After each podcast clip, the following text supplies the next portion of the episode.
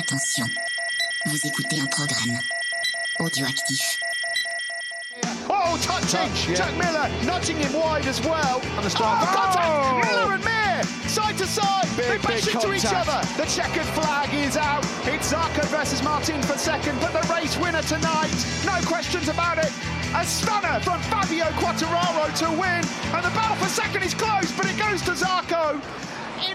Bonjour à tous et bienvenue dans ce numéro 136 de C'est qui en pôle. Au programme cette semaine, des chutes, des courses sous la pluie et un pilote Yamaha revenu d'entre les morts.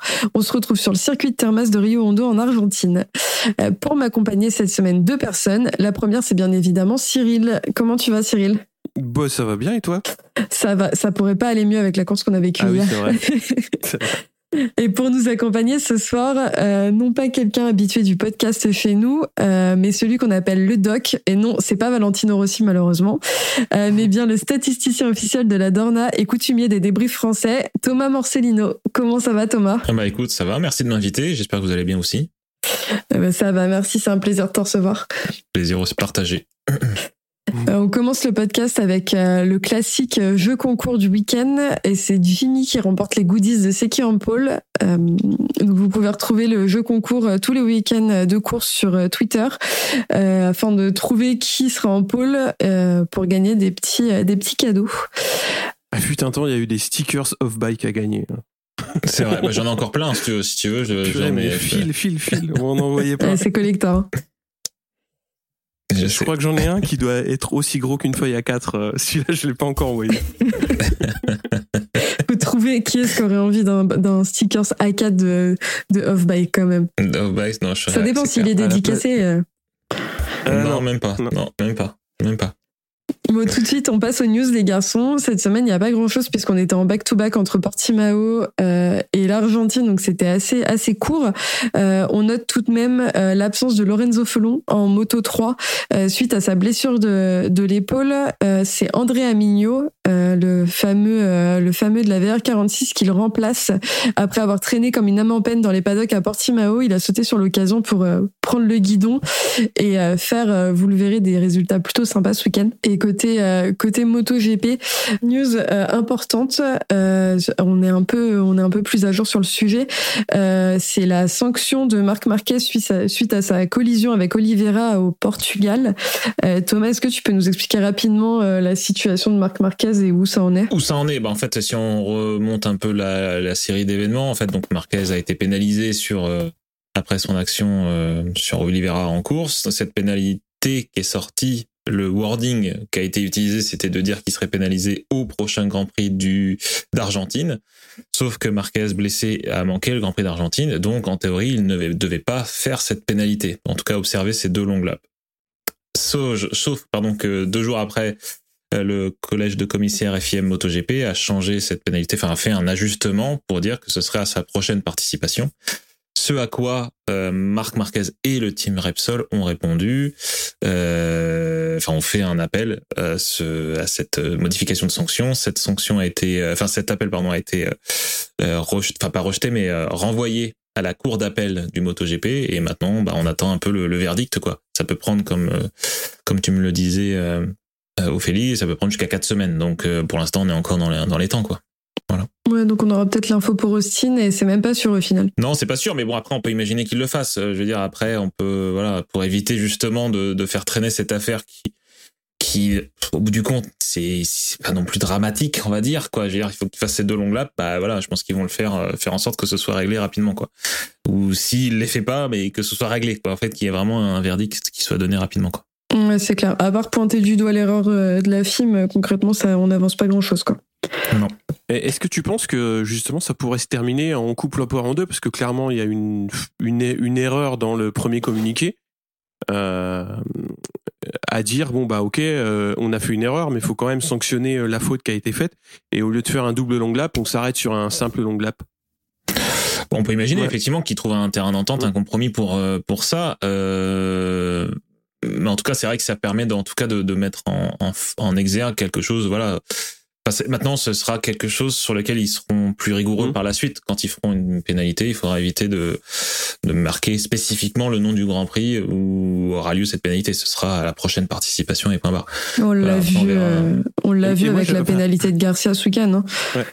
Parce Ouais, que j'ai envie là, de pousser pardon. de boucher un peu loin parce que en fait ils ont été jusqu'à euh, préciser donc le Michelin Grand Prix d'Argentine mais sans préciser l'année. C'est sûr, c'est Donc sûr. tu vois si tu veux être con jusqu'au bout tu peux toujours être con quoi. oui, non, c'est sûr, c'est sûr. Mais bon, après, voilà, faut trouver un bon compromis pour être, euh, pour raisonner en intelligence. Voilà, après, euh, on- Parce que- je sais pas ce qui va en sortir de ça, mais en tout cas, voilà, je pense que ça va être réglé très prochainement.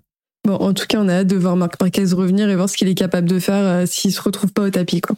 Et donc, on va pouvoir passer tranquillement euh, au récap des courses. Et euh, donc, on va pouvoir commencer. Alors, on n'aura pas de débrief Moto-E cette semaine puisque, comme on le disait dans l'épisode précédent, euh, la première course Moto-E aura lieu le 14 mai au Mans. Et donc, on va commencer avec le Moto 3. Euh, Cyril, est-ce que tu peux nous Ouais. raconter ce qui s'est passé un peu? Alors en Moto 3, donc en Q1, c'est Ortola, Honshu, Rueda et Yamanaka qui passent en Q2 et c'est une nouvelle pole pour Ayumi Sasaki. Qui domine largement la Q2 devant Denis Honshu et Diogo Moreira. En deuxième ligne, on a Ortola, Mazia et Suzuki. Andrea Migno partira 9 Donc en course, on a euh, une course qui va se dérouler donc sous la pluie, comme tu l'as dit. Ça part pour 18 tours, donc ils ont raccourci un petit peu le, la longueur du, du GP. Sasaki ne profite pas de la pole et sort large au T1. On a Honshu qui part en tête et se détache doucement de la meute, menée par Suzuki et Mazia. Mais le Turc va chuter au troisième tour. On a Almanza qui sort de nulle part, enfin de la, il sort de la 25e place sur la grille et remonte tout le monde jusqu'à la deuxième place à l'entame du quatrième tour. Son coéquipier, Artigas, lui emboîte le pas. Il est à une seconde et 4 dixièmes de Suzuki qui mène et ça va commencer à chicorer avec Sasaki et Mazia à la tête euh, du groupe, ce qui profite à Suzuki et Sasaki doit laisser une position suite à une manœuvre jugée limite par la direction de course. Il reprendra la 2 très vite mais va chuter en sortie de courbe.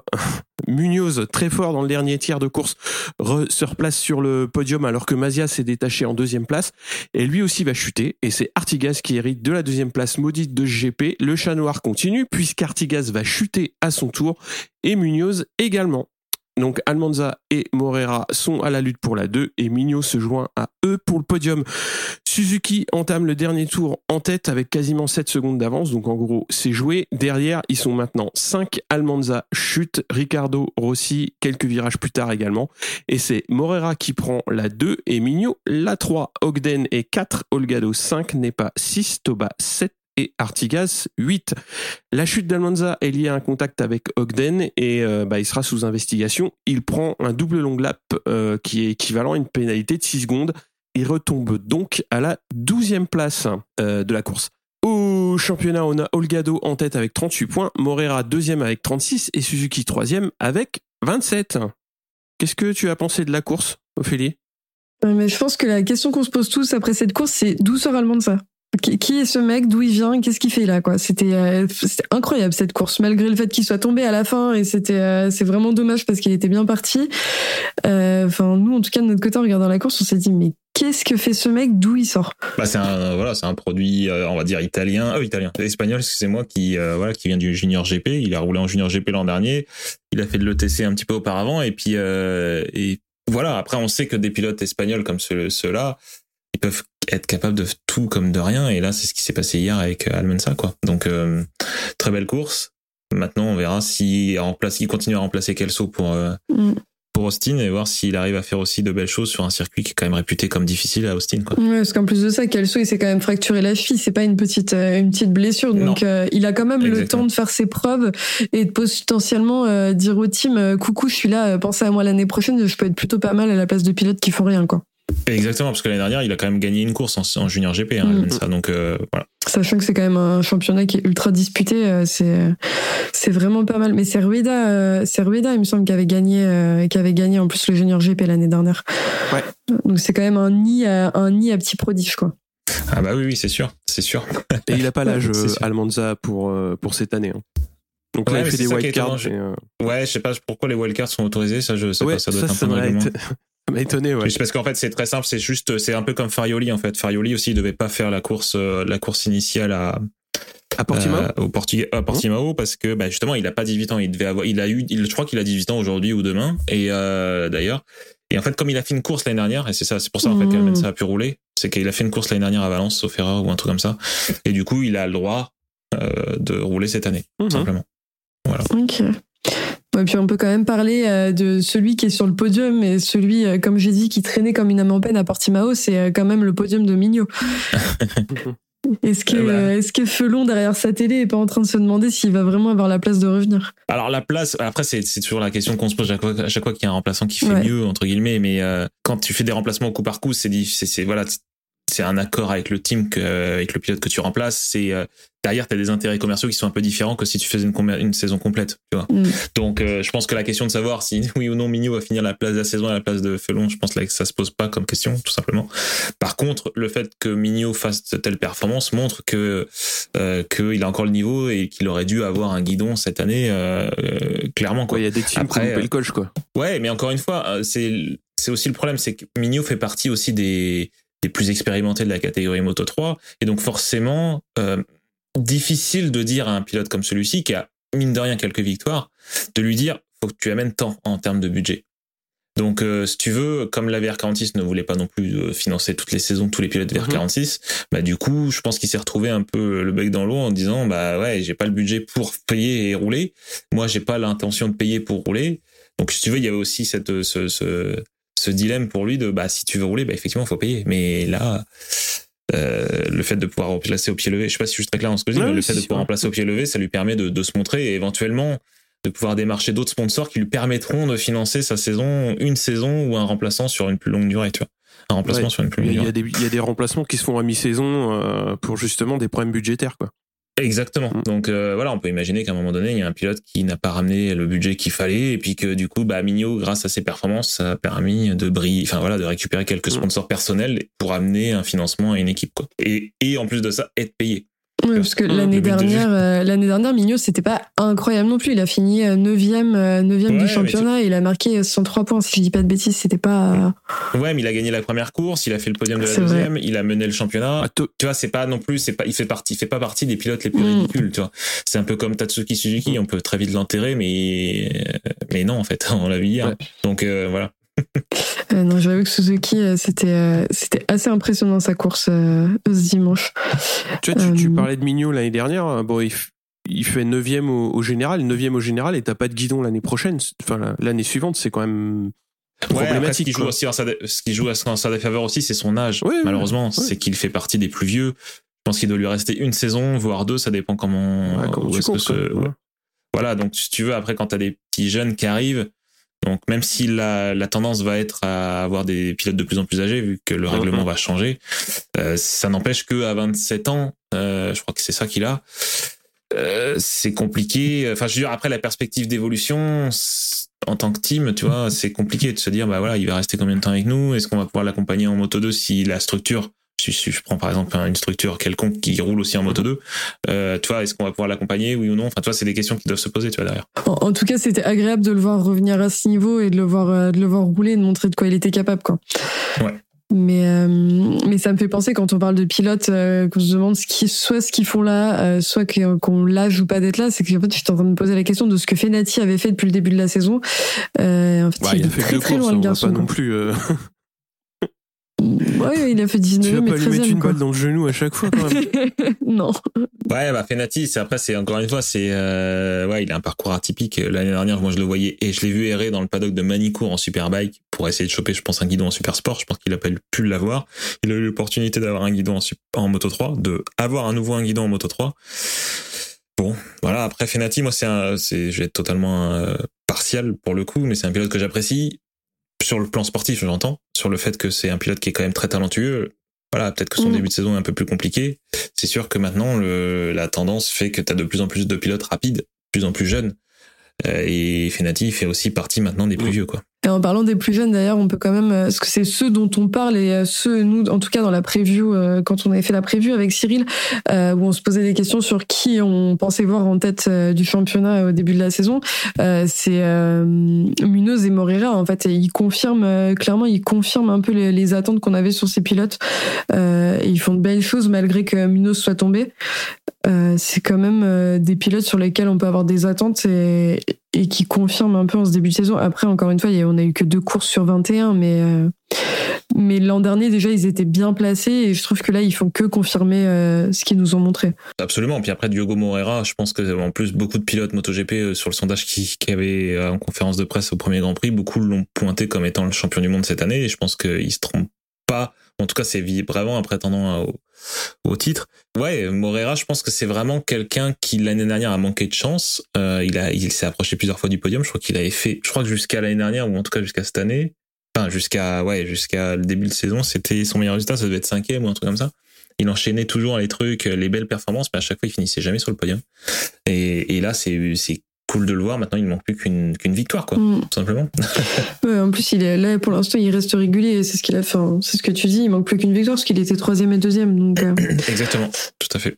Et euh, du coup, moi, la question que je me pose, et euh, Cyril, euh, Cyril, je pense que c'est une des choses. pour moi, c'est un peu mon, mon, cheval de bataille avec cette nouvelle saison.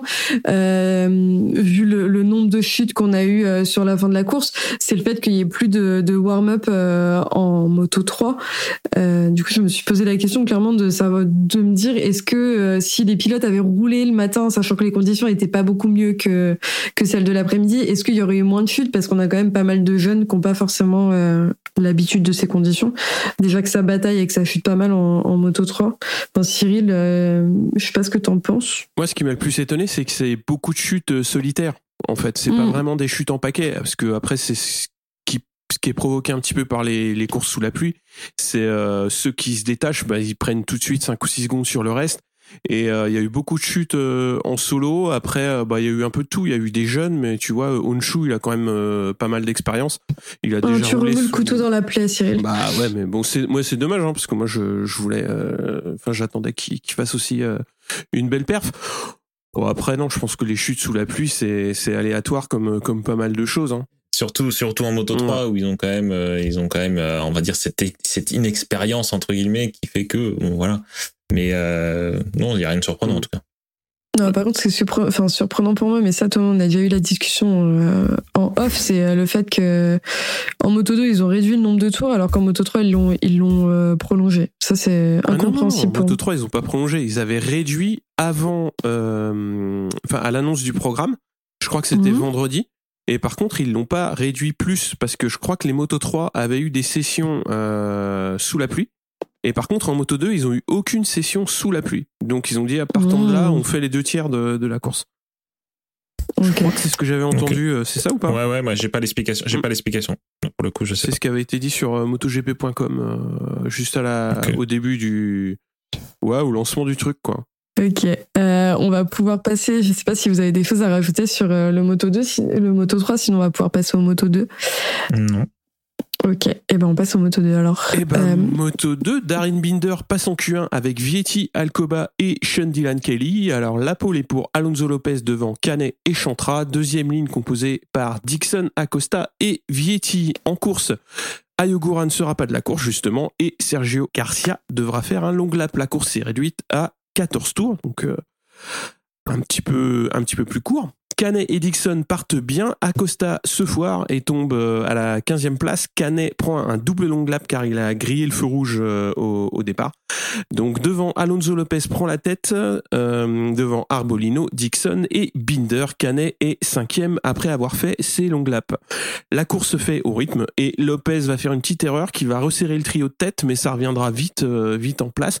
L'occasion de voir que Garcia remonte fort malgré son long lap. Il est 9, Arenas 10, Loves 11, Acosta 12 et Vietti 13e seulement.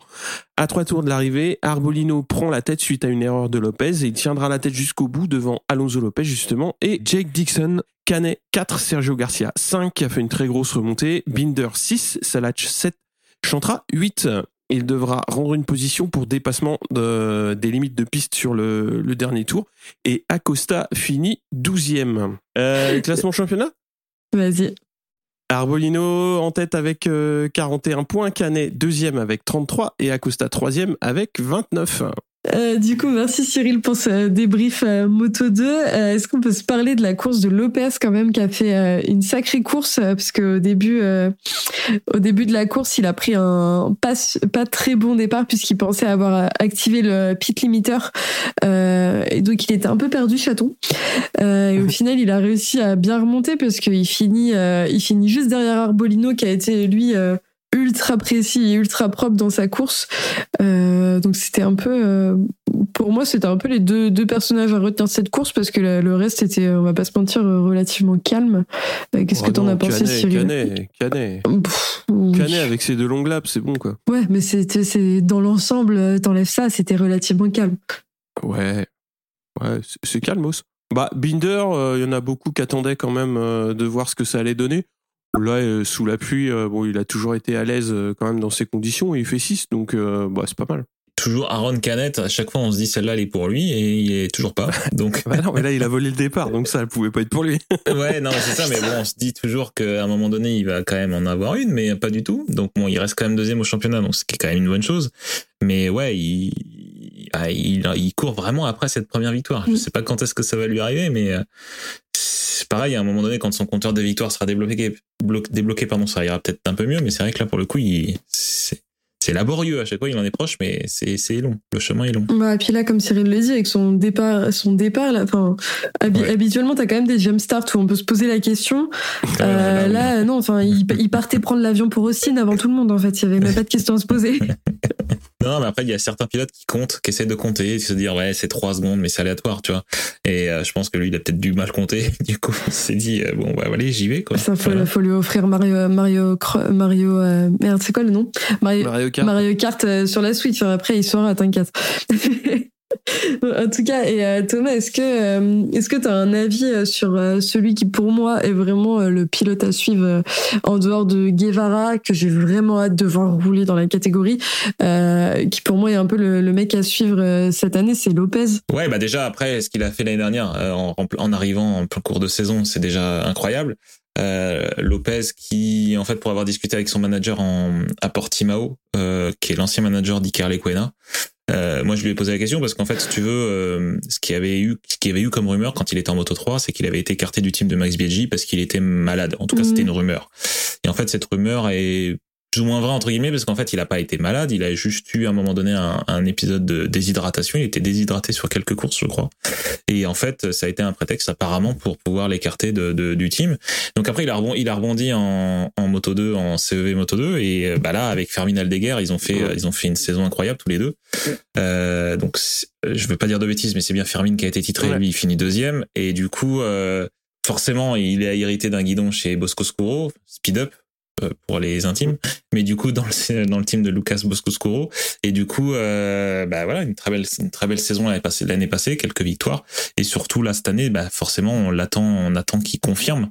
En l'absence de euh, de quelques en tout cas du champion du monde qui est Augusto Fernandez, médaille Augura aussi qui est blessé.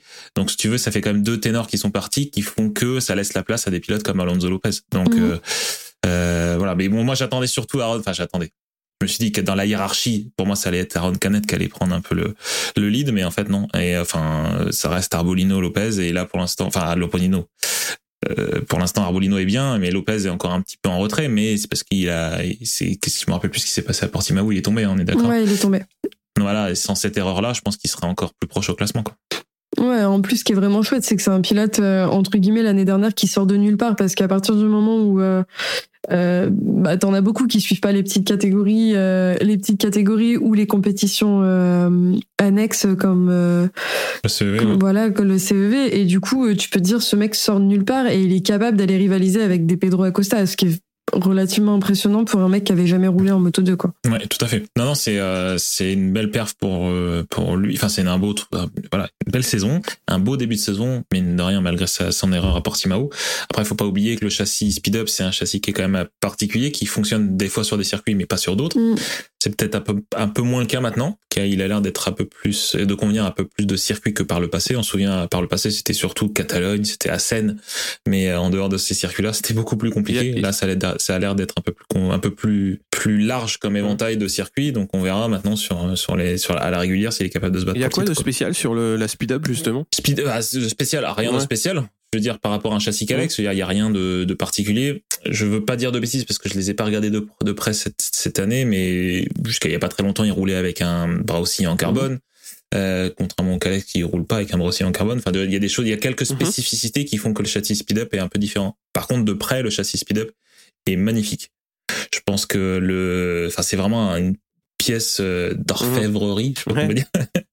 Mais voilà, c'est vraiment très très beau et euh, et derrière bon bah c'est le projet porté par Lucas Boscoscuro qui est quasiment là depuis le début du projet Moto 2. Bref, et toujours est-il que c'est euh, c'est un châssis qui est toujours là aujourd'hui et qui euh, fait de belles choses. Fabio a gagné là-dessus hein, d'ailleurs Mm. en Moto 2. Euh, Est-ce qu'il y aurait euh, justement la possibilité pour lui d'équiper d'autres équipes? Parce que c'est quand même, euh, comme tu l'as dit, Bah, ouais. c'était le c'était le cas, c'est d'ailleurs pour ça qu'il a été renommé le châssis a été renommé Boscoscuro pour faire la distinction parce qu'à Ouais. l'époque le châssis s'appelait Speed Up et euh, pour justement pouvoir fournir d'autres équipes. Mhm. Donc le team euh, Aspar hein, Ouais. jusqu'à il y a deux ans était était Speed Up et il y avait un autre team je crois. Mais bon toujours été oui. Le but c'était de pouvoir fournir d'autres équipes. Mais aujourd'hui tu le sais très bien. À partir du moment où tu, tout le monde gagne avec une Bah, Calex, tout le monde tout le monde va vouloir une Calex. Donc Non, tout le monde veut une euh, Ducati. un-. Mais euh, tu vois, le dernier, le dernier qui est vraiment sorti du lot avec un châssis différent, c'est Marquez avec une Suter. Mm, mm. Donc euh, en, en 2012. Donc c'est vrai que c'est maintenant Calex a pris la main à, la main mise sur le championnat du monde Moto 2. Il y a euh, il y a d'autres cha- il y a un autre châssis euh, forward. Bon, anciennement euh, MV Agusta du coup. Ils ont dû arrêter. Mais bon bref, donc ils ont marqué zéro point donc euh, on couperait ce passage là. Donc tu veux couper quand j'ai raison, super, merci Thomas. Eh non, mais je sais pas, je me souvenais plus de. Tu vois, là, typiquement, ouais, quand tu t'enlèves Calex et Boscoscuro, il y a plus rien, quoi. Bah, il te reste, ouais, il t'en reste 4 quoi. Même pas Ouais, 3. c'est- Ouais, c'est ouf. Bon, et euh, est-ce qu'on peut finir ce petit point euh, Moto 2 quand même avec Acosta? Parce que c'est un peu celui euh, sur qui tous les yeux sont rivés, rivés cette année. Moi, j'ai trouvé qu'il avait un peu de mal ce week-end. Après, j'ai pas, j'ai pas vu de déclaration. Je trouve que les déclarations d'Acosta sont rares en ce début de saison. Pas trop vu pourquoi c'était compliqué pour lui. J'imagine que c'était aussi à cause des conditions de piste. Euh, Qu'est-ce que vous en avez pensé vous de votre côté? Ouais, il était plutôt bien placé au qualif quand même, mais euh, après en, en course sous la pluie, bah tu l'as dit, hein, c'est jamais c'est jamais simple. Il se fait piéger d'entrée euh, bah, dès la dès la sortie de grille, il est mal placé. Donc après, euh, pff, je pense qu'il essaye de faire deux trois trucs, mais avec les avec les quelques chutes, il prend deux trois places, mais sans plus. Hmm. Ouais, c'est c'est peut-être Il des finit conditions, 12e de la course. des conditions qui lui qui sûrement lui lui vont pas au mieux. Bon après, euh, voilà. Ah, C'est ce qu'il dit, euh, c'est ce qu'il dit clairement. hein. C'est ce qu'il dit clairement après la course. Il dit que euh, c'est, ça a été compliqué pour lui de rouler sous la Mm. pluie. Son but du jeu, c'était, c'était de marquer le plus de Ouais. points, ce qu'il a essayé de faire. Voilà, bon, il sauve les meubles, il finit 12, c'est pas non plus, c'est pas non plus dramatique, c'est sûr que, voilà, mais par contre, clairement, au retour en Europe, euh, je pense que va falloir clairement compter sur lui. Ah bah ça c'est même sûr et certain. Enfin, c'est- c'est Acosta quoi. Il y a pas trop, euh, il y a pas trop de questions à se poser. Euh, L'année dernière déjà avec ce qu'il nous a fait, euh, Ouais. c'était, euh, c'était assez impressionnant.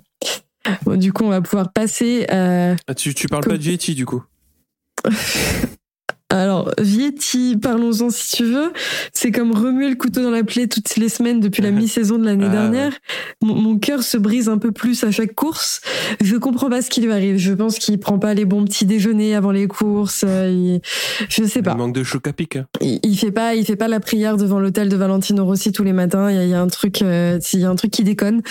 Euh, il nous a, pour moi là, il a fait effet pétard mouillé l'année l'année dernière et ça va, ça va devenir compliqué parce qu'il se retrouve euh, face à des pilotes comme on le disait tout à l'heure, euh, face à des Acosta, face à des Lopez, même à des Arbolino qui quand ils le veulent sont très bons, face à des Canettes et, et bientôt à revenir euh, des Guevara.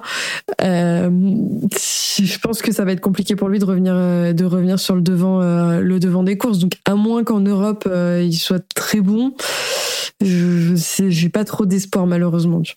Ah, t'as carrément plus d'espoir, ça y est. Mais en fait, euh, si je dis que j'espère qu'il va faire quelque chose, on va me dire que je suis pas objectif parce que c'est Vietti. Parce que dans le fond, évidemment que j'ai envie de le voir faire quelque chose et évidemment que je sais qu'il en, enfin, vu le début de saison qu'il nous a fait l'année dernière, il est capable. Il est capable de faire des résultats. Il est capable d'aller se battre devant. Juste là, il y a un truc, euh, il y a un truc qui est bloqué. Pour moi, il y a un rouage qui est grippé et il faut qu'il arrive à débloquer ça. Et quand quand tu te retrouves face à des pilotes qui sont extrêmement bons et qui vont la tête la première, je vois pas, euh, je vois pas comment il va faire quoi. Mais par contre, la Fenty qui est très belle à voir, euh, pour l'avoir vue à Portimao, je la trouve incroyable. Ça reste une Calex derrière, bon, voilà. ouais, mais le casque de Vietti est très beau et la moto est très belle, je trouve. Donc, euh, bon, après, peut-être parce que je me suis concentrée spécifiquement sur celle-ci et sur celle de de Manuel Gonzalez que je trouve euh, pareil incroyable et qui est très euh, Valentino euh, Valentino Rossi vieille époque. Tu peux l'acheter en Altaïa bah hein, et puis ça ira bien comme ça. Je vais faire ça, je vais lancer une cagnotte litchi pour m'acheter les petites motos. Bon, on va pouvoir on va pouvoir parler de, de, de mes courses préférées depuis depuis la dernière victoire de Valentino Rossi, je pense. Donc promis, promis je vais pas crier, promis je vais pas pleurer, ça va bien se passer. Mouillez-vous la nuque. Euh, donc euh, du côté euh, du côté MotoGP en qualif, on a eu une qualif qui quand même a marqué a marqué dans l'histoire puisque c'était en Q1 Alex Marquez et Fabio qui passent qui passent en Q2. C'était la cinquième fois de sa carrière pour Fabio qui passait en Q1, quasiment une fois par an. Donc on va espérer pour lui que ce soit la seule fois de l'année. Alex Marquez en Q1 qui tombe avec une moto qui prend feu, qui prend le temps de poser tranquillement sur la rambarde de sécurité et de retourner de retourner à son box pour prendre la seconde euh, puisqu'il passait en Q2. Euh, et en Q2, c'est Alex Marquez, euh, Marco Bezzecchi et Luca Marini qui complètent la première ligne. c'est la, j'ai bien fait mes devoirs cette semaine, j'ai bien regardé toutes mes petites stats en l'honneur de Thomas. c'est la deuxième fois consécutive qu'un pilote se qualifie en pôle via la Q1 après Marc Marquez la semaine dernière. donc entre frères, ils se sont passés le mot. Et surtout, euh, c'est la 42e course consécutive avec au moins une Ducati dans les trois premières en qualification. Donc euh, entre ça et la première ligne, euh, ligne full Ducati, Ducati passe un bon week-end, rien qu'avec les qualifs.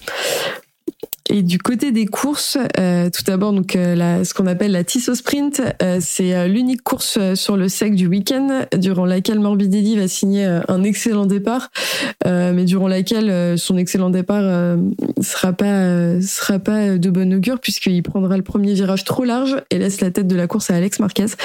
et comme à Portimao, c'est une course qui est marquée par pas mal de déplacements et du spectacle puisque les deux pilotes de la VR46 se mettent tout de suite en embuscade et attaquent les pilotes de tête.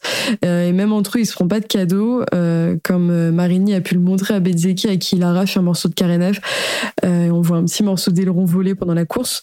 Et eux vont finalement prendre la deuxième et troisième place en fin de course sur le podium.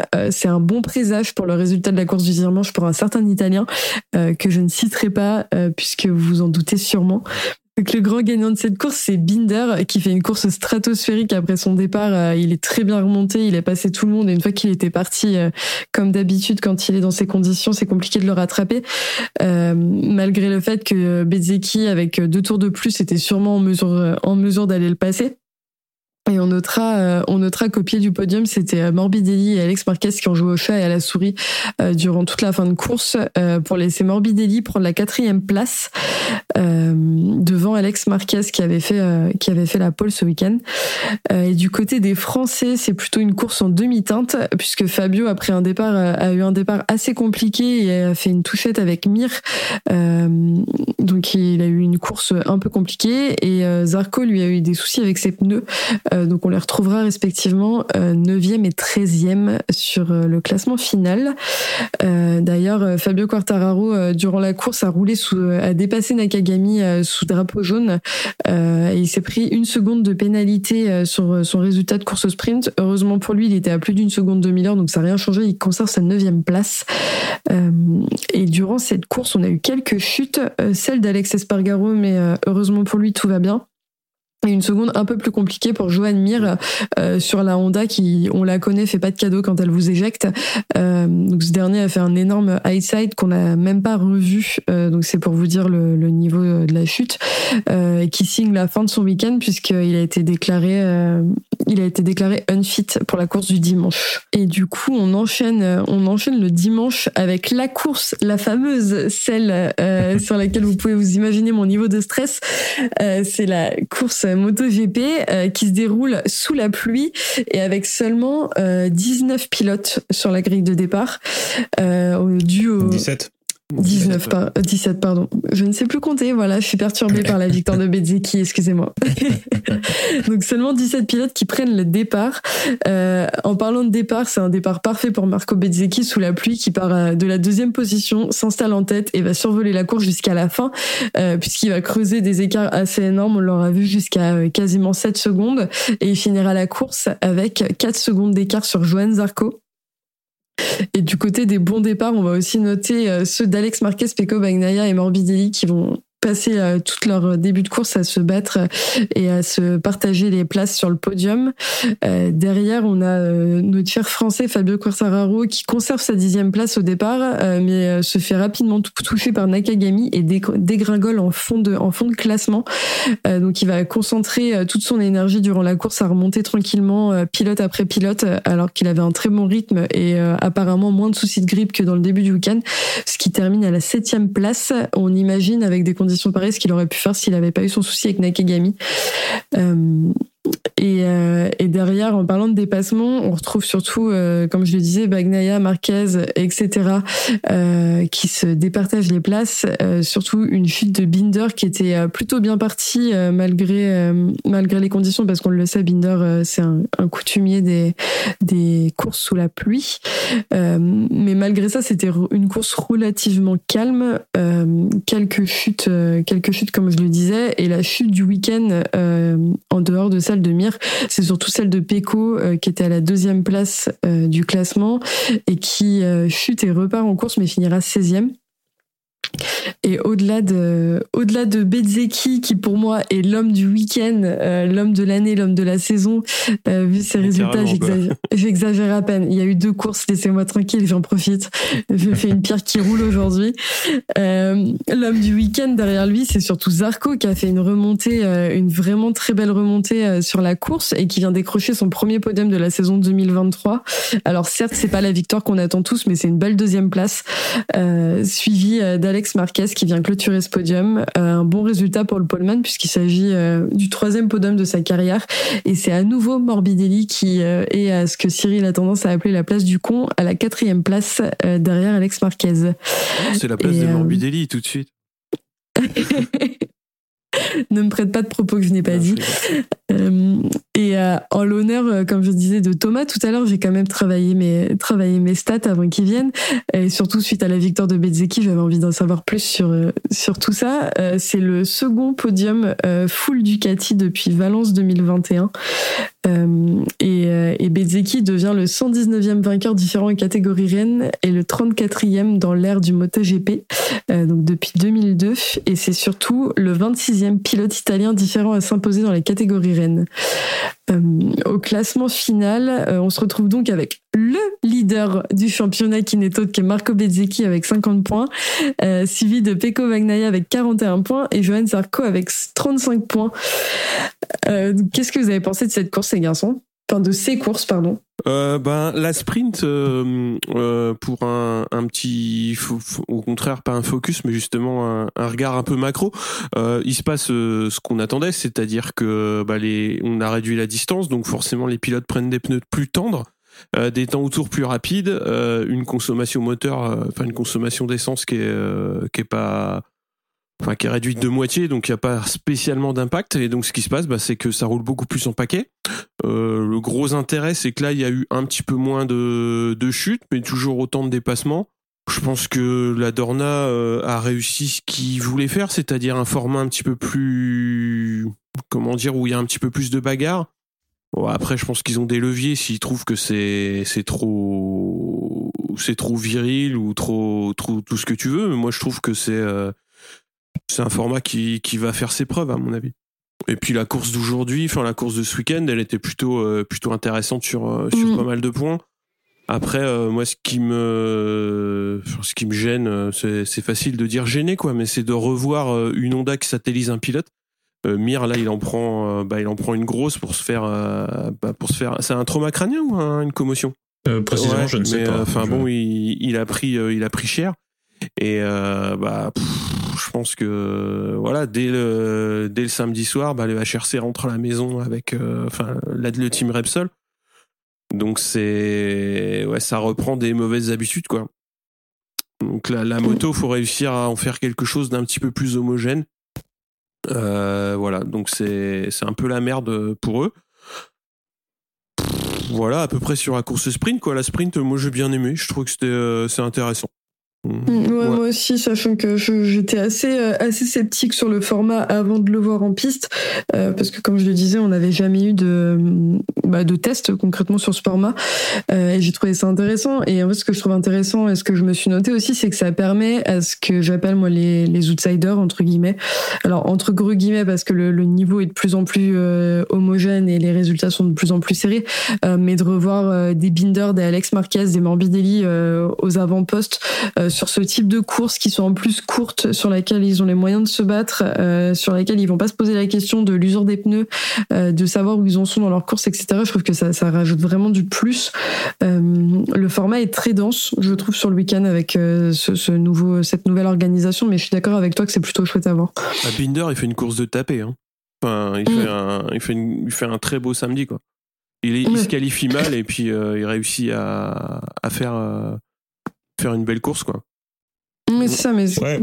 C'est ce que Ouais, je dis euh, quand je parle des outsiders, c'est que c'est relativement étonnant de voir un, vu ces dernières saisons, je remets pas en cause sa carrière, mais euh, vu ces dernières saisons, euh, de voir un Morbidelli devant un Bagnaia, tu vois par exemple. Et je pense que c'est ce que c'est ce que peuvent te donner ce type de sp- de course sprint, c'est qu'on va avoir des pilotes euh, qui vont être plus à l'aise avec l'exercice, comme Miller, euh, Miller qui est une tête brûlée, que que d'autres qui vont réfléchir euh, au point et au championnat. T'as des Ouais, pilotes qui auront le feeling absolument. avec un pneu plus tendre hein, et puis qui vont, du coup, seront, Mm. seront plus à l'aise sur la sprint. Hein. Après, je, je peux donner Ah, mon avis aussi. c'est- Non, non, non, mais c'est, euh, je suis d'accord avec vous sur le fait qu'effectivement, s'il va y avoir des, des, des experts de l'exercice, des spécialistes de la discipline en sprint et un peu moins sur les courses du dimanche. Après, euh, euh, ça reste quand même, euh, enfin, pour en avoir discuté avec Carlo Pernat à, à comment à Portimao, le, le qui est le manager d'Enea Bastianini, euh, comme tu disais tout à l'heure, Cyril, sur le fait qu'il faut effectivement peut-être activer à un moment donné des leviers pour pouvoir, euh, on va dire, réduire un peu la, enfin, diminuer ou calmer un peu la fougue de certains. Euh, quand on a vu les erreurs qui ont été commises à Ah. Portimao, comme celle de Marini, celle de euh, Mir, sur euh, Fabio et sur Bastianini, du coup, et ben du coup, il aurait peut-être fallu faire en sorte de pénaliser plus durement pour éviter que ce genre de Mhm. phénomène se, se, se, se- c'est ce que disait Pernat, hein, que pour donner un exemple sur le fait que bah voilà, on arrête dès maintenant euh, ce genre de comportement et ensuite euh, ça permettrait d'avoir des courses sprint qui soient, on va dire, plus saines, même si effectivement pour le spectacle c'est un régal, mais ça reste aussi euh, un risque supplémentaire pour les pilotes. Euh, Il y a que les neuf premiers qui sont récompensés pour un pour un point, enfin pour des points. Euh, Au-delà, bah t'as pas de points, mais tu prends quand même des risques pour essayer d'accrocher quelques points parce que tu sais que c'est quand même un tiers de la des points qui sont distribués dans la saison, quoi. Donc euh, c'est ouais, sur le sur le plan sportif, ça doit être compliqué à gérer. Sur le plan spectacle, c'est sûr que c'est indéniable, ça reste un ça reste un, une très bonne idée. Mais surtout que, enfin, dans ce que tu dis de mettre des leviers pour que ce soit un peu moins, un peu moins viril, la question va se poser aussi. Mais euh, la question va se poser de, on installe les les les tissus sprint parce qu'on veut plus de spectacle. Là, les pilotes nous en donnent et derrière, on va aller les pénaliser. Enfin, ça va être un peu un peu compliqué à doser, je pense, pour eux, euh, pour eux. Mais euh, par contre, je te rejoins complètement sur le fait que, que en effet, les pilotes, bah, les pilotes prennent beaucoup de risques et euh, on a pu encore le voir, on a encore, encore pu le voir euh, samedi. Alors avec la course de Bezzecchi, euh, pardon, c'est l'exemple que j'ai en tête, mais parce que c'est j'étais focus dessus pendant la course où on peut le voir et c'est son cas à lui, mais c'est le cas d'autres pilotes, c'est que il, il surpilote en fait, ses, ses trajectoires sont pas propres. Enfin, ces trajectoires sont pas propres, ces virages sont pas forcément bien pris parce qu'ils surpilotent et que là t'as l'impression qu'en fait les pilotes ils, ils, y vont euh, juste ils veulent doubler, ils réfléchissent pas dans la dans la longueur, ils réfléchissent sur l'instant et du coup ça change complètement la, la morphologie des courses quoi. Bien sûr, tout à fait. Tout à fait. Je suis d'accord. Bah, c'est une autre manière de, de voir les choses. Après, tu peux surpiloter sur, euh, sur 12 tours. Euh, et ça passe. Euh, mm. le cas. Euh, bah, en l'occurrence, là, c'est le cas, mais. Martin, ouais. il surpilote. Enfin, l'année dernière, il, enfin, il a passé deux saisons à surpiloter. Une fois sur deux, ça finit au bac. Euh, en course sprint, sur 12 tours, ça peut passer, quoi. Ouais, sur un malentendu euh, entre guillemets quoi.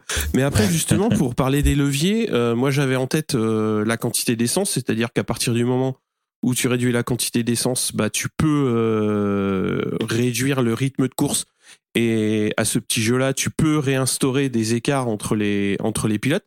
Est-ce que tu vois d'autres leviers à part la direction de course quoi? Tu parlais de levier avec Perna euh, ouais, ouais, non, mais après, sur les leviers, effectivement, pour l'instant, il faut laisser la, comme on dit, la chance au produit. On a eu que deux courses.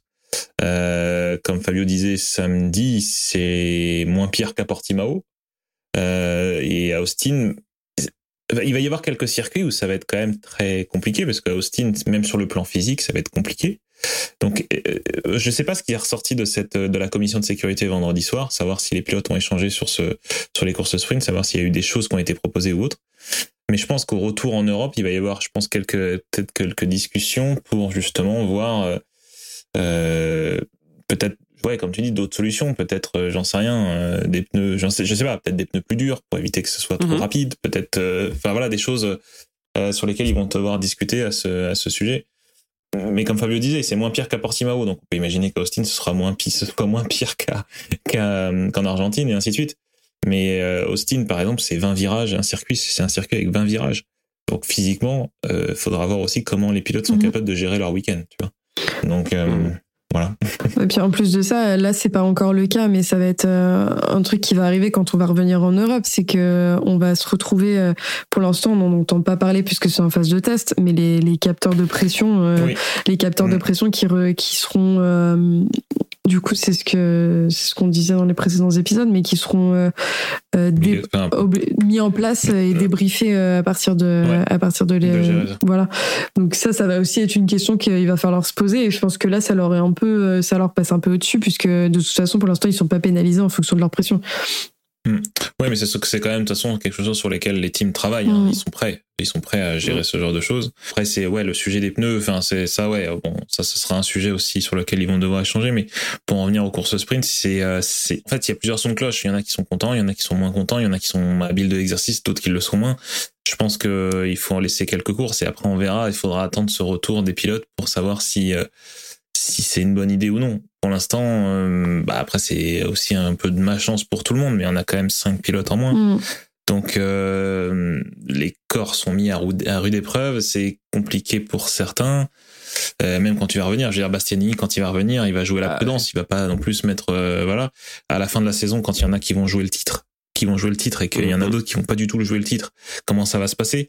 Tu vois ce genre de choses qui font que euh, bah voilà, c'est je pense que c'est des questions sur lesquelles ils vont discuter euh, et je pense que ça va prendre du temps, je pense que ça va prendre la saison où ils vont itérer, des proposer des solutions, on- Enfin, voilà. Je, c'est, je pense que c'est un sujet à débat sur les prochains, les prochains mois. Bah, de toute façon, c'est une, enfin, vu le nouveau format qu'ils mettent en place, c'est une saison test aussi euh, pour plein de choses. Euh, autant sur euh, le manque, euh, autant du côté du MotoGP que sur le manque de warm-up en Moto 3, Moto 2, de toute façon. Donc, euh, Ouais. Mais euh, comme tu, Ouais, comme sûr. tu le dis, euh, c'est des choses qui vont avoir débat. Et, et en plus de ça, les pilotes, euh, tu vas avoir ceux qui vont être très, très impartials tout de suite en disant j'adore, ceux qui vont te dire je déteste, et tu vas avoir ceux comme euh, Alex Espargaro qui disent moi j'attends d'en avoir fait plusieurs pour donner mon avis. Donc, euh, je pense que les discussions quand on va revenir en Europe vont se faire un peu plus, un peu plus denses aussi sur sur ce nouveau format. Absolument, absolument. Après, il faut pas oublier non plus qu'il y a certains pilotes qui sont en fin de carrière. Je Mm. pense, les, je prends l'exemple de, d'Espargaro, qui, bon, son avis peut-être va avoir du poids, bien évidemment, parce qu'il est expérimenté, il a plus de 300 départs en Grand Prix, mais c'est pas sur lui qu'on va miser sur l'avenir. C'est difficile, Mm. c'est dur ce que je dis, mais c'est pas. Non, Voilà, c'est juste le- factuel. Voilà, c'est factuel. Donc c'est pour ça qu'il va falloir aussi poser la question aux jeunes, savoir si eux, ils- comment ils le voient. Euh, qui sont pas voilà. toujours euh, enfin qui en plus de ça euh, les jeunes avec des gros guillemets parce que quand même les différences d'âge sont pas énormes mais bon, Non, non, bien sûr. mais qui sont pas forcément ceux qui l'ouvrent le plus entre guillemets parce que tu vas un, un Marini va être plus tempéré qu'un Miller qui va te dire en fait les gars euh, on est là euh, on est payé pour ça euh, Mais c'est ça, faisons-le quoi tout à fait. sauf que fait. bah, Miller lui euh, s'il a plus rien à perdre comme tu dis il fait partie de ceux qui sont en fin de carrière aussi donc euh, Oh, pas tant que ça. Ouais, ouais, c'est sûr. Miller, ouais, il est pas si vieux. Moins que. plus que Marini que- quoi Ah bah oui, forcément. Plus que. Il a encore des couches. Mais euh, mais c'est sûr que ouais, tu prends Bezeki, il est content. Enfin, il est content. Ils aiment bien ce format-là. Tu prends voilà. Mais après, c'est vrai que pour l'instant, ce sont des circuits où euh, ça allait. Après, il faudra voir sur des circuits comme Asepang, Mandalika, euh, où ce sera où les corps vraiment sont. Tu vois, même Austin, hein, je suis curieux de voir sur une course, même si c'est que 12 tours, ça reste quand même 20 tours, enfin Mhm. 12 tours sur avec des circuits avec un oula, avec un circuit avec 20 virages quoi. ouais c'est Physiquement, c'est clair compliqué. Mais moi, c'est comme tu dis, c'est les, les circuits un peu plus comme Mandalika et Sepang où euh, déjà ils finissent les week-ends rincés.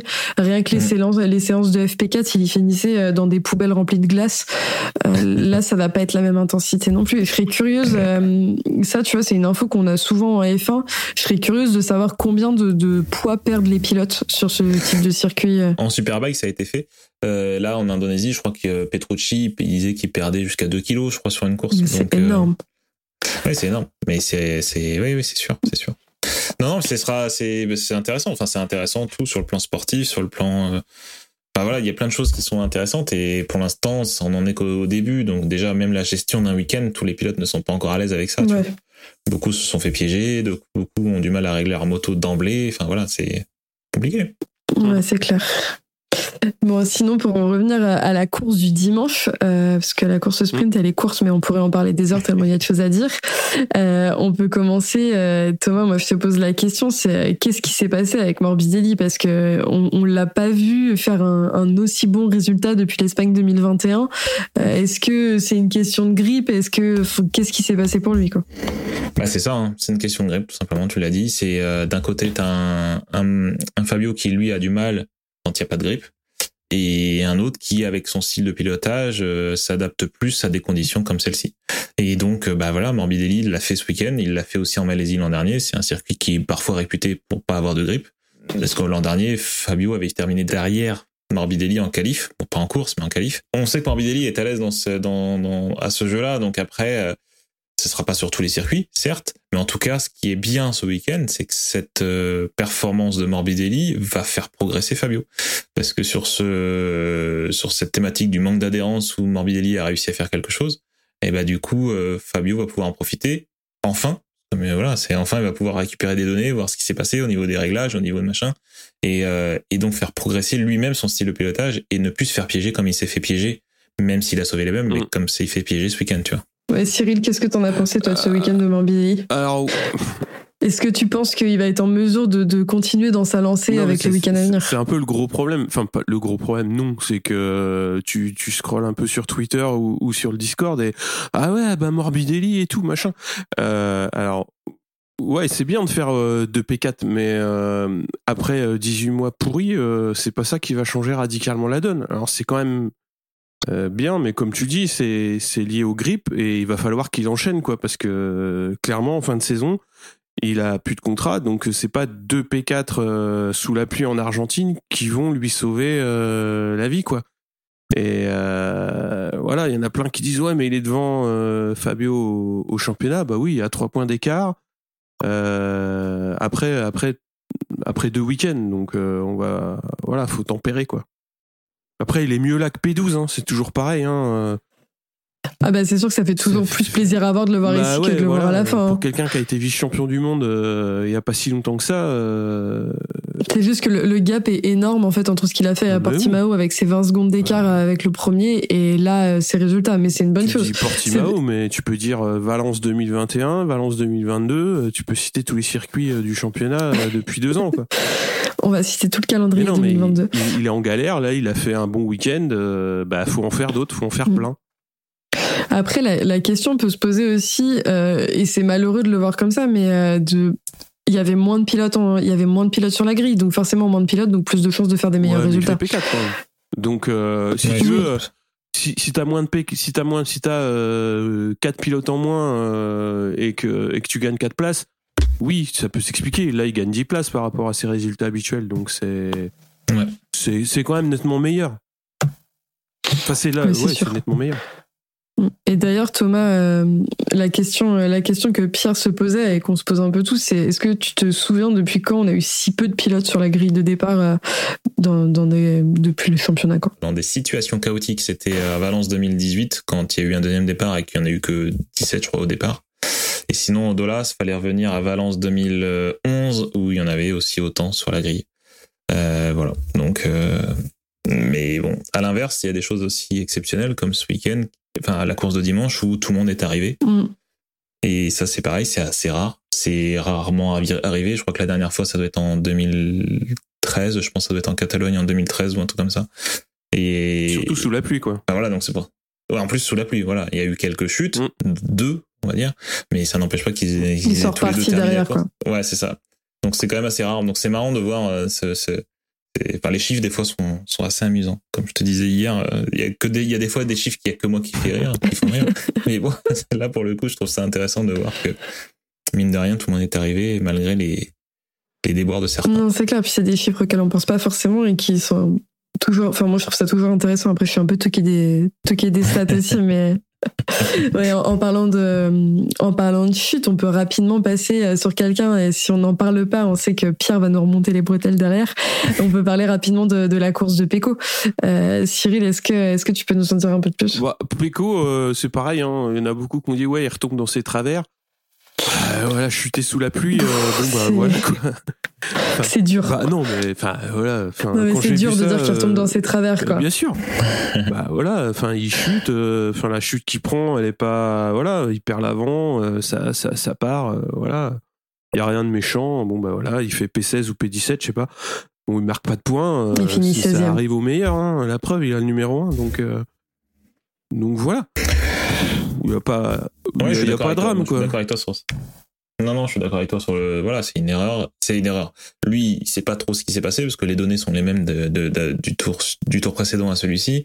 Mais après, voilà, c'est sous la Ouais. pluie. euh, Il y a un caractère vachement aléatoire au, au bousin quoi. hein. c'est ça, ex- Mm. ex- exactement. Donc, euh, c'est une petite erreur. Bon, il reste quand même deuxième au championnat, donc c'est ça va. Il y a rien de dramatique. Euh, contrairement à ses erreurs passées l'an dernier où il avait fait deux résultats blancs au Qatar et en Indonésie, ça reste. Après, c'est euh, un pilote mieux, qui, qui, qui va être capable euh, de mettre 37 points 5 week-ends de suite. Hein, donc, euh, je pense que Ouais, c'est ça, euh, et puis euh, il, il est que à 9 points de Bezeki, enfin, c'est que le Ouais, début de la saison, c'est comme tu dis, c'est une chute sous la pluie, enfin, faut, faut temporiser aussi, euh, ils tombent tous, enfin. Donc, Mm. En tout cas, je trouvais que son, son week-end n'était pas catastrophique et qu'il Mm. nous a habitués, enfin, il a déjà fait pire, quoi. Ouais, et puis après, il est arrivé malade. Enfin, voilà, ça a été compliqué pour lui parce qu'il est arrivé malade. Il avait de Mm. la fièvre euh, le premier jour. Donc, un peu de temps pour mettre régler sa moto. Il a pas fait de long run euh, le premier jour parce que justement, il faisait que des allers-retours pour savoir pourquoi il n'arrivait pas à faire la différence. Bon, voilà, il s'est quand même bien qualifié parce qu'il est combien Troisième sur la grille, hein, sauf erreur, c'est ça euh, Euh, non, il est. Euh, Six. ouais. 6, je sais plus, je, confonds avec Portimao, c'est vrai que là déjà, je commence déjà à confondre. Donc du coup, du coup euh, c'est, euh, ça reste quand même un, un bon week-end pour lui. Bien sûr, cette erreur lui fait perdre de gros points parce qu'il aurait pu potentiellement marquer 20 points. Mais voilà, on vient de le dire, il est, euh, il est encore deuxième au championnat, Oui. donc euh, rien il est de bien dramatique. 3 en Et il- Q2. hein. trois en Q2 Ah bah voilà. Ouais, il est bien coup, 3 en Q2. j'ai- C'est Zarco qui est 6. j'ai eu un doute. Ouais, c'est ça, ok. Donc du coup, ouais, j'avais raison sur le truc, mais du coup, c'est juste, c'est euh, voilà, on arrive sur sur Austin, un, un circuit euh, où il avait terminé devant Fabio en 2021 et sur, euh, alors je sais plus combien il avait terminé l'année dernière, mais une Ducati avait gagné l'an dernier avec Bastianini, donc on sait que la Ducati est capable de gagner là-bas. Voilà, on verra ce qui, ce qui se passe dans 15 jours, quoi. Mm, C'est clair, faut pas vendre la peau de l'ours avant de l'avoir tué, quoi. C'est exact. Ouais, en parlant de Ducati, pour rester dans le thème, parce que de toute façon, euh, c'est un peu le cas de ce de cette grille de fin de, enfin ce classement de fin de course, euh, on a un, un pilote euh, qui euh, qui on a tendance à appeler le frère d'eux, mais qui a pas Hmm. démérité ce week-end euh, et qui, comme tu le disais si bien, Thomas rejoint le club très fermé des pilotes sur la grille avec des podiums sur deux ou plusieurs motos différentes aux côtés de Vignales, Miller, Zarco et Espargaro. Tu m'arrêtes si je dis des bêtises. Non, et c'est donc Alex Marquez qui a fait un, un week-end, comme on le disait tout à l'heure, franchement très. euh, Enfin, il a pas démérité quoi. Non, bah voilà, puis encore une fois, passer par la Q1, faire la pole, euh, c'était jusqu'à cette année, c'était quand même réservé à, que quelques pilotes. Il y a eu Dijon Antonio l'an dernier, il y avait Vignales en 2018, Marquez en 2018 également, et il l'avait fait euh, une autre fois, bah justement au Portugal en début de saison. Donc c'est, il a réussi à faire une belle performance. Bon après les circonstances s'y prêtaient. Bon voilà, la piste était euh, séchante, c'était un peu particulier, donc pas forcément besoin d'avoir une gomme super tendre euh, pour essayer de faire un, un bon chrono. Donc euh, il en a profité, il a réussi à faire la pole. Tant mieux tant mieux. Et euh, maintenant, il montre que bah, quand tu as mangé, comment on dit? Quand t'as mangé, ton, pain noir. Euh, ouais, c'est ça, sur, sur une Honda pendant trois ans. Bah voilà, t'arrives sur une Ducati, tu vois que c'est quand même, ça semble en tout cas un peu plus facile. Voilà. Ah bah, c'est sûr que déjà on sait à quel point la Honda est pas facile euh, comparé à la Ducati actuelle, j'entends, ouais, parce qu'elle l'a pas toujours été. Euh, mais mais c'est chouette et ça fait plaisir de le revoir à ce niveau aussi parce qu'il a quand même un sacré palmarès. Euh, ah bah c'est oui, pas. Faut pas qu'il a... Oui, il a deux titres, quoi. Mm. Il est double champion du monde, mine de rien. C'est pas, c'est pas rien, quoi. Ouais, mais ce qui, ce qui est assez fou, c'est que malgré ce palmarès et ce qu'il est capable de faire, on, on s'obstine à le réduire aux frères d'eux, mais de la même manière que Paul et Alex, que Marini, que, Marini, ouais, que, Marini. que, Paul avec euh, Alex Espargaro l'année dernière. Enfin, c'est, ouais, c'est compliqué d'être le frère de quelqu'un sur le paddock quand t'as pas autant de, quand t'as pas autant de résultats, quoi. Bien sûr. Bon après ça reste pas bien sûr bien évidemment à chaque fois quand on compare l'un des deux frères, il y en a un qui est forcément un petit peu plus talentueux que l'autre, ce qui c'est factuel aussi. Mais ouais, Marquez, Alex est quand même euh, c'est un pilote qui peut être très rapide mm. et, et je mets ma je mets une pièce dès maintenant sur le fait que cette année il en gagnera une. Bah on espère pour lui en tout cas. Ouais. Mais du coup il se rajouterait euh, est-ce que, euh, bah en fait non, enfin vu le peu de rookies qu'on a, mais j'allais dire, est-ce que tu penses qu'on pourrait avoir euh, autant de, de, de, vainqueurs différents cette année que l'année dernière, sachant que l'année dernière il y en a eu beaucoup de nouveaux entre guillemets. Ouais. Bah après, oui, il peut y en avoir, euh, il peut y en avoir beaucoup. Il y a quand même potentiellement beaucoup de gens qui, beaucoup de pilotes, pardon, qui sont capables de gagner. Mm. Tu prends, euh, alors après, effectivement, sur une Honda, ça sera peut-être plus compliqué. Mir et Rins, ça va être je pense ça va être compliqué. Mais euh, mais Binder, euh, voilà, il l'a montré pendant la course sprint euh, samedi. Euh, Miller, il Miller, rendu, non et Vi ouais, voilà, tout à fait. Et puis euh, et Vignales mmh. également. Vignales, lui, il en est, enfin, c'est clairement un pilote qui est capable de gagner. Et puis après, bah voilà, t'en rajoutes d'autres, hein, Espargaro, Martin. Enfin, je veux dire, là, on a Mm. quand même un plateau MotoGP qui est quand même assez, euh, assez euh, étoffé. Bien évidemment, on aimerait bien que sur les maintenant huit pilotes, je crois qu'il y en a plus que huit maintenant, qui n'ont pas gagné en catégorie reine, euh, bah, qu'il y ait au moins Zarco à un moment donné dans le lot. Et Ça, c'est puis, clair. et puis qu'on y arrive enfin à avoir, euh, qu'il arrive enfin à avoir cette, euh, cette victoire. quoi. Ouais, parce qu'en parlant de Zarco, euh, enfin lui non plus n'a pas démérité. Entre sa fin de course la semaine dernière à Portimao, ses dépassements et, et là sa remontée, enfin c'était. Ouais. euh, il aime les fins de course, quoi. C'est c'est ce qui lui convient bien et c'est ça se, ça se voit et ça faisait plaisir de le voir revenir à ce niveau, en fait. Bah ouais, après c'est marrant de voir comment les deux sont cloches parce que quand tu regardes, tu regardes samedi en, course sprint, en fait, il se plaignait de son pneu arrière en disant que si c'était pas le pneu, c'est il fallait qu'il change de boulot. Mais euh, mais voilà, en fait, le lendemain, une nouvelle course. L'avantage, c'est ça aussi de la course sprint, c'est que t'as un, un premier essai le samedi et du coup, tu peux t'y reprendre le lendemain pour la course normale, quoi, on va dire. Et c'est ce qu'il a fait. Donc après, c'est le problème de, de Zarco aujourd'hui sur lequel il va falloir qu'il travaille, ce sont ses débuts de course. Les débuts de course sont, il lui manque peut-être un petit peu d'agressivité en début de course qui font, qui fait que il, ses courses sont un peu compromises sur les premiers tours. Mais euh, là, comme il a fait à Portimao et comme il a fait à, à ce week-end en Argentine, son, ses fins de course sont juste euh, incroyables. Mm. Donc euh, euh, voilà, il faut juste qu'il arrive à résoudre ce problème de, de, de début de course et je pense que il se rapprochera de, de plus en plus de la victoire ou à la régulière du podium. Euh, voilà, ce qui lui a manqué l'année dernière en fin de saison. Enfin, à partir de la moitié de saison, euh, la mi-saison, ça a été compliqué pour lui d'être plus régulier. Mmh, parce qu'en plus de ça, enfin les podiums, comme tu dis, euh, d'autres podiums, mais là il les enchaîne sans victoire, ça peut vite être frustrant, quoi. Bah oui, bah c'est le recordman du, du nombre de podiums sans Mhm. du nombre de podiums sans victoire quoi. Malheureusement. Ouais, il en a l'instant. 12, c'est ça? 16. 16. 16. 16 et c'est Edwards que enfin il a et le, le deuxième au classement qui n'a pas de victoire, c'est Edwards avec 12. Ok, mais t'avais pas. euh, on en parlait, enfin, du coup, c'est une de tes stats euh, que tu m'avais donné, mais euh, euh, il est derrière Christian Saron, si je dis pas de bêtises. Ouais, en termes de podium, là, Ouais. il en a 10 euh, bah oui 16 et Saron en a 18. Ouais, Donc, ça serait pas mal que dans les deux prochains, euh, il y ait une petite victoire qui traîne, quoi. Et bah c'est ça, bon Saron a gagné, tu vois du coup. mais bon, oui oui, c'est sûr. Bah ouais, on espère qu'il gagne quelque, quelque part, mais je pense que il en est pas loin. C'est juste qu'il lui manque encore un tout petit peu pour euh, pour faire du Bezeki, pour faire du, du, du Banyaya, et, et voilà. Il lui manque les cheveux qui vont avec aussi. Hein. Ouais, ça, je ne, moi, je ne dis rien, j'en ai pas, donc. euh. Et en parlant de, en parlant de Bezeki, je pense qu'on peut finir euh, cette partie MotoGP euh, avec l'homme du week-end. je vais pas vous, je vais pas vous euh, détruire les oreilles euh, en criant Marco Bezzecchi dans le micro, je vous rassure. Euh, mais euh, mais Marco Bezzecchi, c'est quand même, enfin, il a quand même remporté sa première victoire euh, en MotoGP euh, ce dimanche. C'est le c'est le, le huitième à remporter une course, à avoir remporté une course en Moto 3, en Moto 2 et en MotoGP sur la grille actuelle.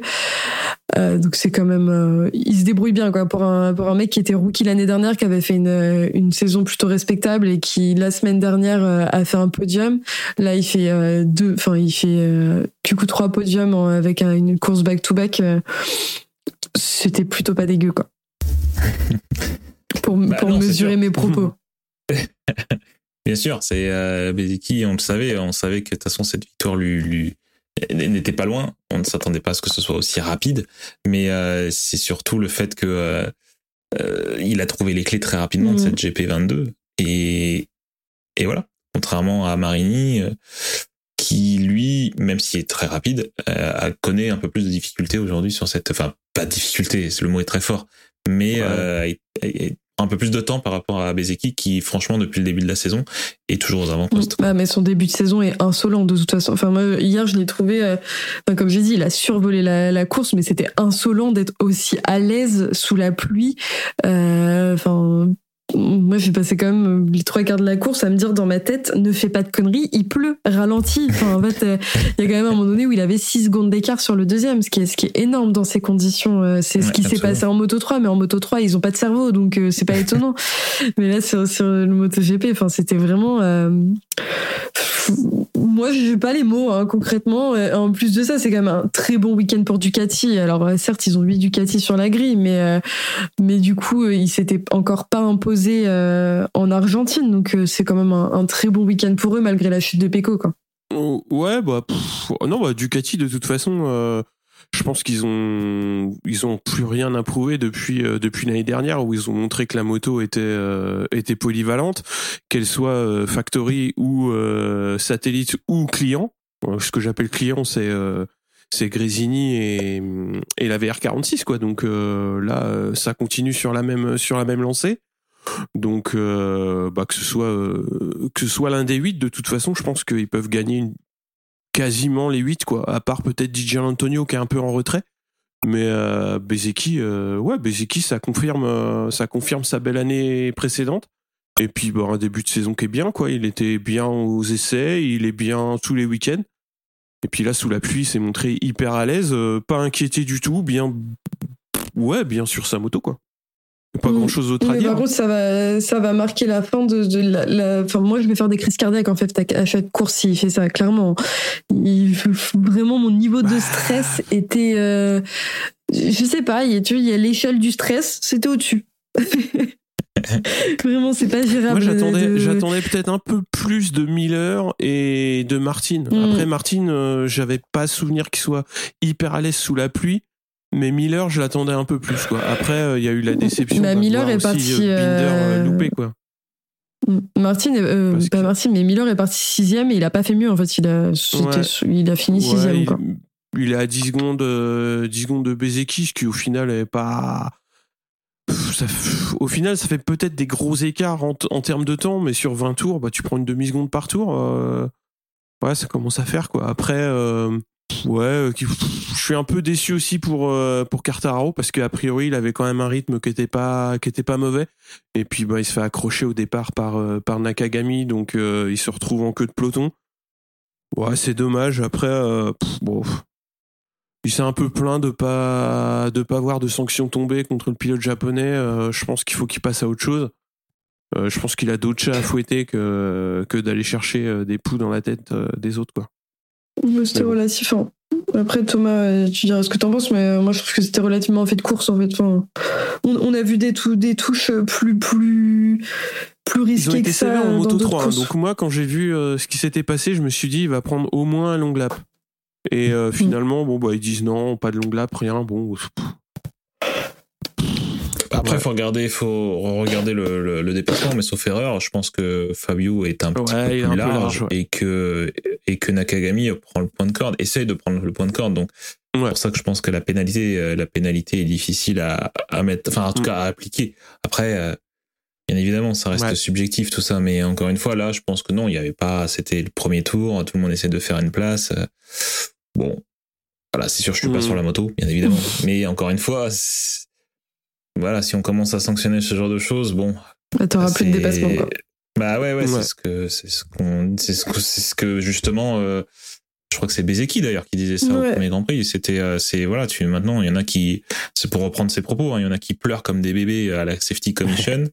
et euh, parce que on les touche pendant les déplacements pendant les dépassements ils font la même chose en course c'est bien ils, visaient absolument personne dans cette déclaration non, bien sûr. mais voilà tu vois, du coup c'est pour dire que ouais bon, il faut, faut, faut, relativiser. Bien sûr, il faut pas ne pas sanctionner, mais il faut aussi laisser, euh, laisser les courses.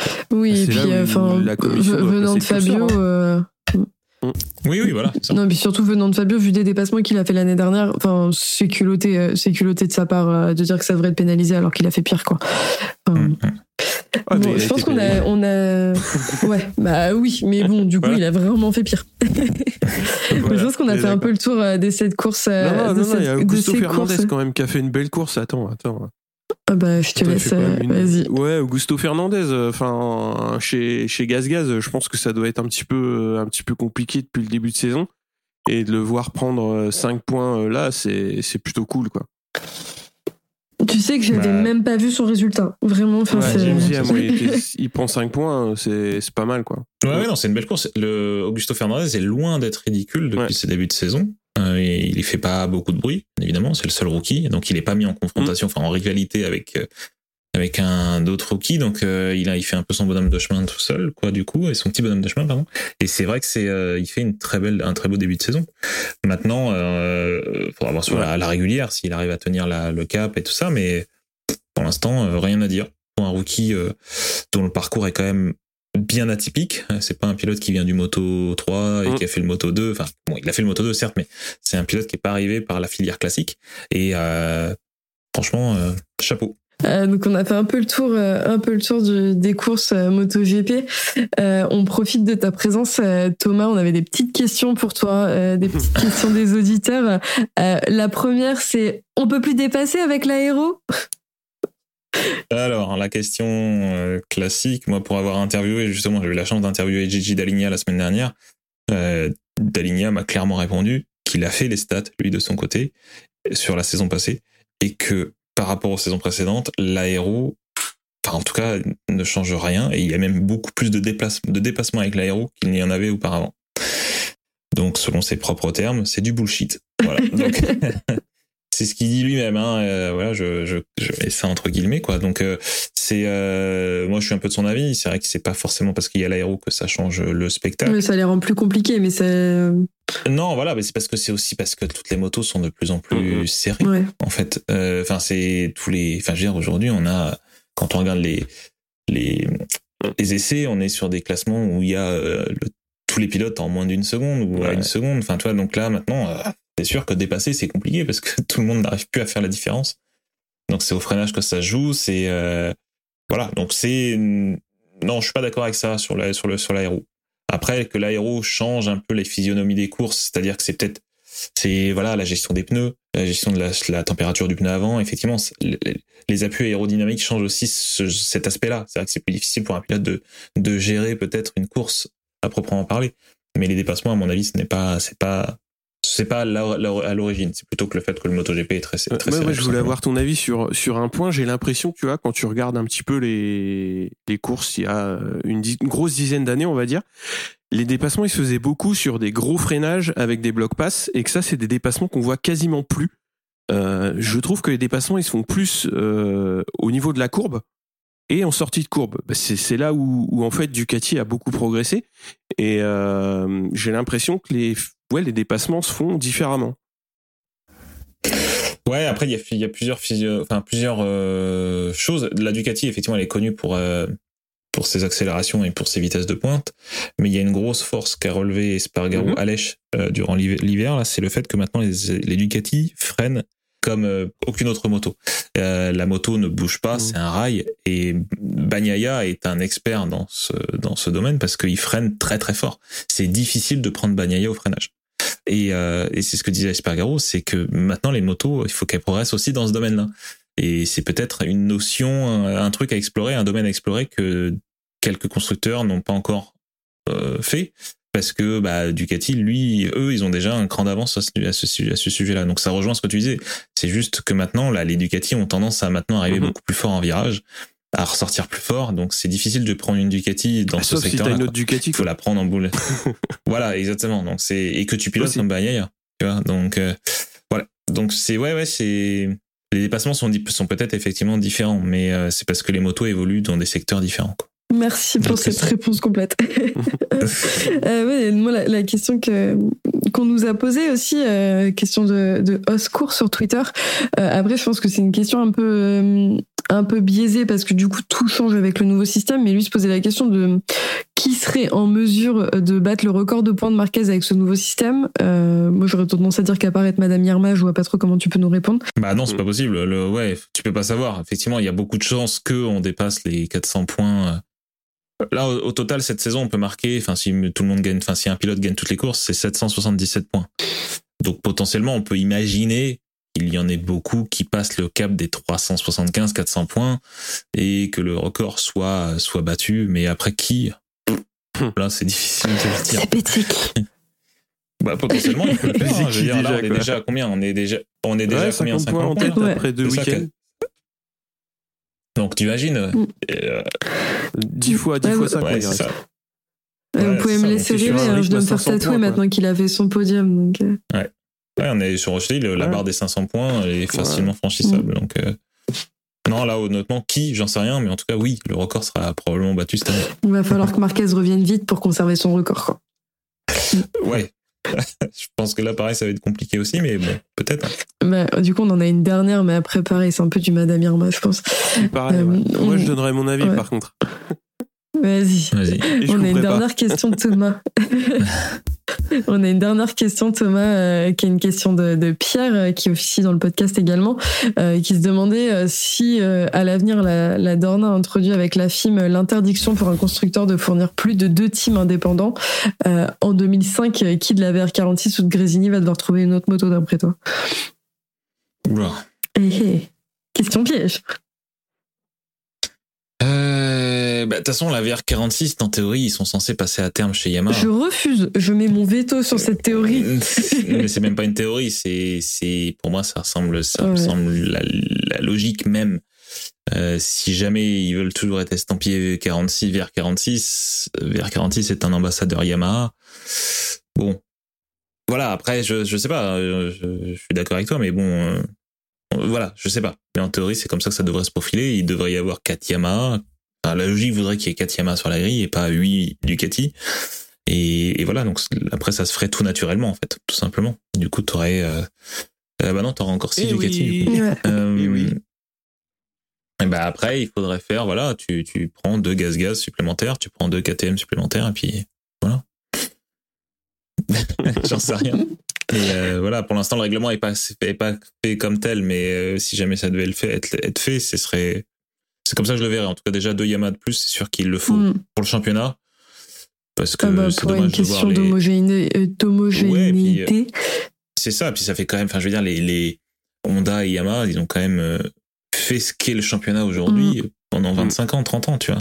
Donc euh, ce serait dommage de les voir partir. On a déjà perdu Suzuki, ce serait dommage de perdre euh, de perdre d'autres constructeurs ou d'avoir moins de présence de ces constructeurs-là sur le sur la grille. Quoi. Oui, parce qu'au final, dans ce cas-là, tu vas en Italie et tu vas à la course Ducati une fois dans l'année, quoi. Voilà, exactement. La Le- on s'appelle la, Ducati Week. Ouais. Qui est très fun à regarder en soi, mais bon, c'est bien que ce soit qu'une fois dans l'année, quoi. Exactement. Bah, Après, le problème qui va se Mais poser, ouais. c'est que tout le monde va vouloir euh, choper une Ducati. Quoi. Et, et là, si tu dis euh, bah, la VR46, ça part chez Yam, euh, Bah, c'est pas, c'est plus, c'est- plus la, la question, je pense, ne va pas se poser au niveau des teams, c'est plutôt les pilotes qui vont vouloir aller se bousculer Exactement. pour aller chez Ducati. et Ouais. donc si mais pas les. pourquoi est-ce que Ducati a amené beaucoup de motos? Parce qu'au final, euh, bah, Yam est venu euh, proposer quelque chose à VR46 qu'il l'a pas accepté. financièrement ou sportivement, mais euh, ça s'est goupillé comme ça. Et après, ce qui va se passer, c'est que les, les motos Ducati vont être plus chères et donc je pense que les pilotes vont être obligés de cracher, euh, cracher du budget, quoi. Je sais pas. Là, honnêtement, je, pareil, c'est pareil, je sais pas. Ouais. Je pourrais même pas te dire. euh, mm, Voilà, bon, après, au niveau de l'échiquier MotoGP, moi, si tu veux parler, si tu veux qu'on parle de Bezeki, je pense que la logique voudrait que il aille chez, chez Pramac la Mhm. saison prochaine Oui. et, euh, Bah oui. et que euh, il hérite d'une Ducati officielle. Mais ça va être la bagarre Et, avec Alex euh, Marquez. Hein. Et ensuite. Ouais, mais bon, après, c'est pareil. Alex Marquez, euh, enfin voilà, faut qu'il fasse ses preuves cette saison sur la, sur, mais oui, mais après, potentiellement, il y a, bah, potentiellement, je ne, l'es- je ne l'espère pas du tout, Mm, mm. mais il y a potentiellement deux places à pourvoir euh, chez Pramac, hein. Enfin, deux Ouais, à prendre chez Pramac. bah oui, mais bon, tu vois, dans l'idée, pour l'instant, c'est pas acté dans les deux cas. Je sais, Mais je tu vois, sais. Martin pourrait aller chez, pourrait aller, aller- pourrait aller chez Yamaha, euh, remplacer Morbidelli, par exemple, selon les rumeurs, les quelques rumeurs qu'il y a eu pendant l'hiver. Et puis, du coup, bah, si Martin part, ça laisse une place pour potentiellement peut-être un Bezeki. Et si Zarco n'est plus dans les, on va dire, dans les plans de Pramac, ça n'empêche Ouais. pas d'hériter d'un guidon chez Gresini, de garder quand même une Ducati et de laisser monter, euh, monter un Marquez si jamais. Mais bon, là, on part, on part dans des, Ouais, des- prédictions si- de Madame. Irma. c'est ça, c'est discussion de comptoir, mais bon, voilà, dans l'échiquier, je pense que. Mais du coup, la question, enfin, ça rajoute quand même, euh, en dehors de cette potentielle euh, imagination de de- d'interdiction de, constructeurs, mais euh, pour la saison, sur les huit pilotes euh, Ducati, ça leur rajoute une pression de résultat parce qu'on sait que ça pousse au portillon et que et qu'il y a des gens qui vont avoir envie de prendre leur place. Je pense euh, particulièrement à Zarco qui fait partie des, des pilotes bah, malheureusement les plus les plus anciens et qu'il va falloir à un moment donné qu'on va voir partir à un moment donné. Forcément, euh, s'il fait pas de résultat, ils auront moins de mal à s'en séparer que s'il est en tête de classement toute la saison. Bien sûr, c'est pour ça que Zarco, maintenant, il faut qu'il mette un coup de collier. Mais lui, il en est le premier conscient. Mhm. hein. Il sait qu'il faut qu'il gagne, il faut qu'il fasse ses preuves. Là, je joue pas en sa faveur. Euh, Bien sûr, il y a plein de paramètres. Voilà, c'est sûr. La chance qu'il potentiellement pourrait avoir cette, entre 2023 et 2024, c'est le fait que euh, dans le plateau Moto 2, à part peut-être un, un Acosta qui peut, qui est déjà encore sous, déjà sous contrat avec KTM, est-ce qui pour l'instant euh, intéresserait une usine potentielle? Donc faut voir. Tu vois, un Mm. Arbolino peut-être, j'en sais rien, mais tu vois pour l'instant c'est pas, euh, c'est pas des, des noms qui pour l'instant on fort, voit quoi. sur la liste Moto. Voilà, mais après voilà, t'as des Aldeguer qui l'année dernière euh, des- apparemment avait déjà intérêt des teams MotoGP. T'as des Ah ouais comment ça s'appelle? Ah, Lopez aussi. Un Canet, il peut monter, aussi euh, un autre. Oui, oui, bien sûr, il peut monter, mais encore une fois, faut qu'il gagne en Moto 2, tu vois. C'est-à-dire, c'est après, c'est un pari aussi à prendre, tu vois. Faut, tu vois. Et après, euh, il y a, euh, il y a un Toprak aussi qui tape encore à la porte. Ça, ça ne s'arrête jamais. J'ai l'impression que c'est la, même rumeur tous les ans. Ouais, mais bon, ce serait un pari, tu vois. Je veux dire, si Yamaha veut faire un pari, ça peut être un pari. Mm. euh, Voilà, quoi. Ouais, c'est sûr. Bon, on verra ce que ça donne. Euh, bon, les garçons, après cet épisode qui ça va s'avérer être assez long finalement, euh, c'est le moment pour nous de se dire au revoir. Euh, tout d'abord, on se retrouve en tout cas pour ceux qui en pôle euh, pour le débrief du prochain GP qui aura lieu à Austin euh, dès le 13 avril. Euh, et en attendant, euh, Thomas, on te remercie d'être venu parmi nous. Merci, C'était Thomas. un Avec plaisir plaisir, de te merci. recevoir.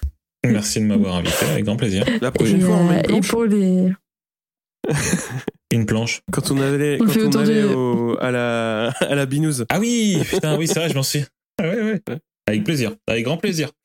Ouais, en, en attendant, euh, pour les auditeurs, vous pouvez nous retrouver euh, sur euh, le Twitter de C'est qui en pôle sous le même nom, la page Facebook, le Discord, et vous pouvez retrouver Thomas dans tous les bons débriefs MotoGP français, dans pas mal de magazines dont je vous ferai pas la liste. Vous pouvez lire ces très bons articles et sur tous ces réseaux sociaux, donc Twitter, Instagram, etc. sur le nom d'Offbike que je vous conseille fortement de suivre parce que si vous aimez la photo et la technique, c'est là qu'on retrouve des photos bien précises de technique. Euh, donc voilà. Donc merci beaucoup Merci. de nous avoir écoutés et encore merci Thomas d'être venu ce soir. Avec grand plaisir, merci de m'avoir invité. Merci à À bientôt. Salut.